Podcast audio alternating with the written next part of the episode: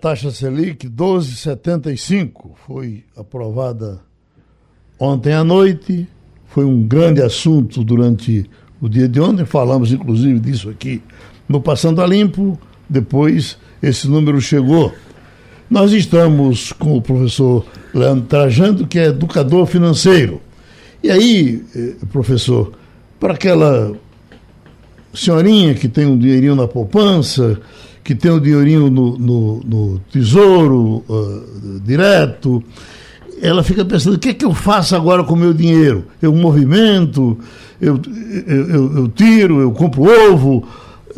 O que é que, o, que, é que, que, uh, o senhor recomenda para quem quer ganhar um pouquinho de dinheiro com dinheiro? Bom dia, Geraldo. Bom, Bom dia. dia a todos os ouvintes.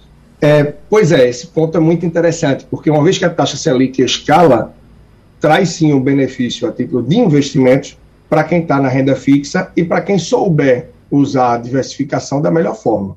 Agora, claro, traz um benefício para quem investe, para quem é conservador, para quem diversifica de forma inteligente utilizando a renda fixa, porém, na prateleira, no combustível e muitos outros efeitos do dia a dia, a gente sente essa cadeia pesar e apertar devido à inflação. Afinal, a taxa Selic está nessa escalada e segue na escalada, né, com previsão de mais alta, devido a essa inflação que também vem escalando. Semana após semana, a gente vê o Boletim Focus, que é um documento que o Banco Central emite aí a cada semana e também no começo do ano, a gente vê ele com projeção de alta. E essa alta deve persistir para a inflação, consequentemente para a Selic. Então, a dona de casa, a pessoa, como você disse, nesse perfil que é conservadora, termina mantendo o que consegue poupar na poupança porque acredita que lá é o investimento mais seguro, que é o local que se pode deixar com mais tranquilidade o dinheiro.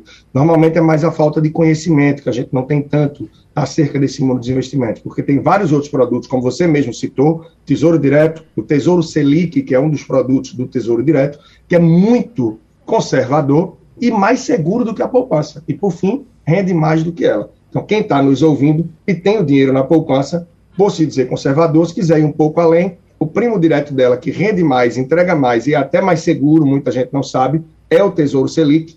E nesse momento, então, da Selic alta, está entregando bem mais do que a poupança. Praticamente aí o dobro dela, se a gente for ver. O que é que a sua experiência diz, Ivanildo Sampaio? Diz que a gente continua pagando o pato, Geraldo. Eu gostaria de saber do nosso querido professor é, se a única arma que o governo dispõe para combater a inflação é o aumento da taxa Selic. A gente vem é, acompanhando o crescimento dela a cada mês, a cada reunião do Conselho Monetário Nacional. E a gente vê a, a, a, taxa subindo e a inflação seguindo mais na frente do que a taxa Selic. Não há outra maneira de combater a inflação, professor? Olha, muito boa pergunta. É, é a principal arma, é o principal meio que tem aí para se intervir e conseguir um resultado. Porém, nesse momento, diante de tudo que a gente saiu aí de cenário econômico, pandemia, que despencou a taxa Selic como nunca se tinha visto nessa série histórica, né? Então, é, termina que é um instrumento forte para isso. Só que a taxa Selic vem para tentar combater essa inflação. Só que o que leva a essa inflação são vários outros fatores. E alguns até tem como o governo tentar intervir, tentar segurar um pouco, só que ele entra em conflitos que eu não sei se teria esse interesse. Eu vou trazer algo simples aqui. É, tentar mudar um pouco aí a taxação, por exemplo, no sentido da exportação, ou outras ferramentas que poderia usar do frango. Isso é um exemplo, tá? Estou pegando um ponto. Por quê? A gente tem aí no momento uma gripe aviária forte, pegando países como Estados Unidos, França, e isso faz com que eles não consigam exportar tanto. Mas a demanda pelo frango no mundo continua. E o Brasil é um dos maiores, se não o maior exportador de frango. Com isso, vários países que não vinham comprando ou comprando menos ao Brasil passam a ser clientes. Isso, naturalmente, faz com, quem, com que quem exporte queira vender para fora. Afinal, o dólar, euro, outras moedas vêm bem mais forte que o real.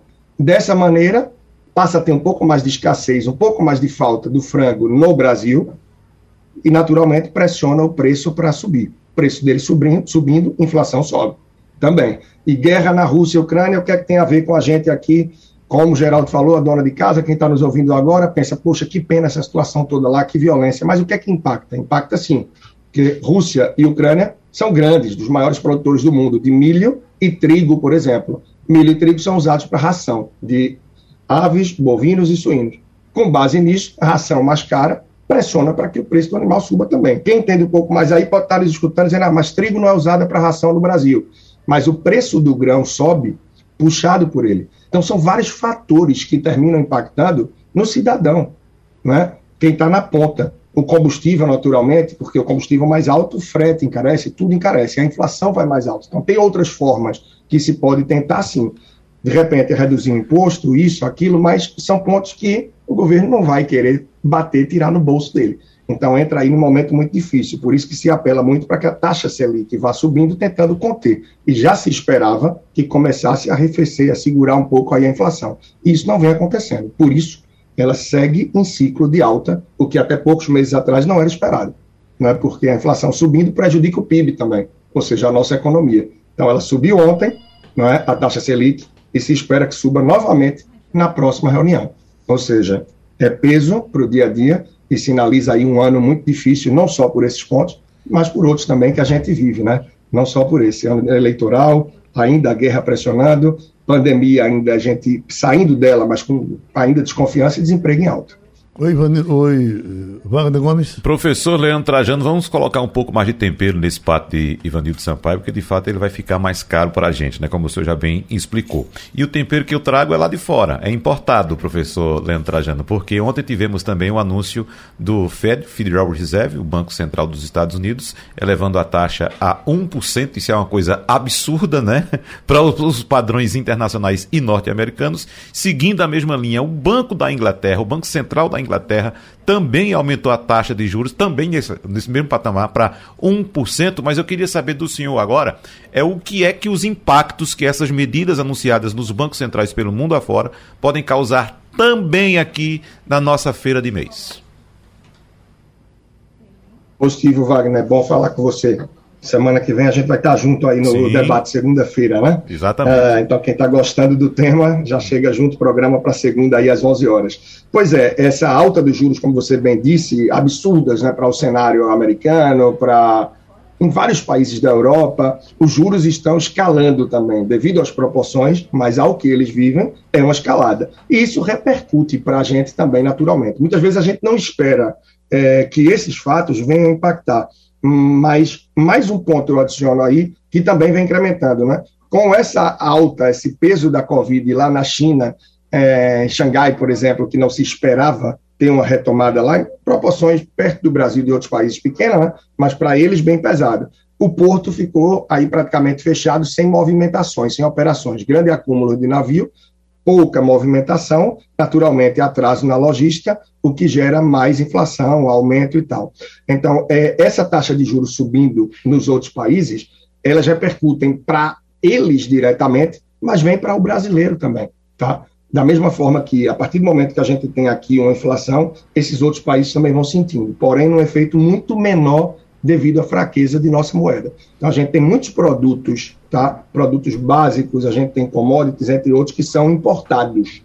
Então, a partir do momento que eles estão tendo uma correção de preço fora, isso é repassado para a gente e, naturalmente, vem também com o peso do câmbio. Falando de uma forma simples, é mais nisso daí que impactaria. Então, de toda forma, a gente vai viver, como eu falei anteriormente, um ano ainda de muito peso é, na prateleira, na bomba de combustível, passagem aérea aí por diversas razões estourando.